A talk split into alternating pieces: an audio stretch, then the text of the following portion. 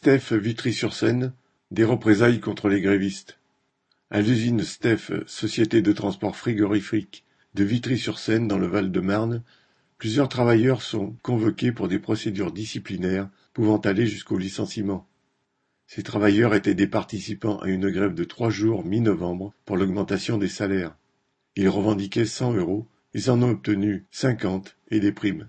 Mais la direction n'a pas digéré cette grève, la première à la Stef depuis bien longtemps, dans laquelle elle a été obligée de faire quelques concessions, la grève partie de la logistique étant en train de s'étendre au secteur transport.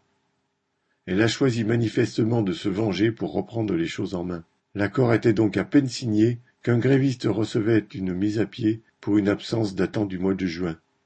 Et une fois le gros rush des fêtes passé pour les produits surgelés, en janvier, c'est une partie des grévistes qui reçoit des lettres de convocation pour des procédures disciplinaires sous divers prétextes.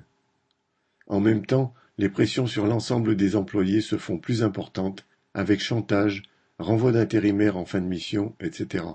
Ce sont clairement des représailles envers les travailleurs qui ont relevé la tête, mais ces menaces n'empêcheront pas que la grève a changé la donne dans l'entreprise.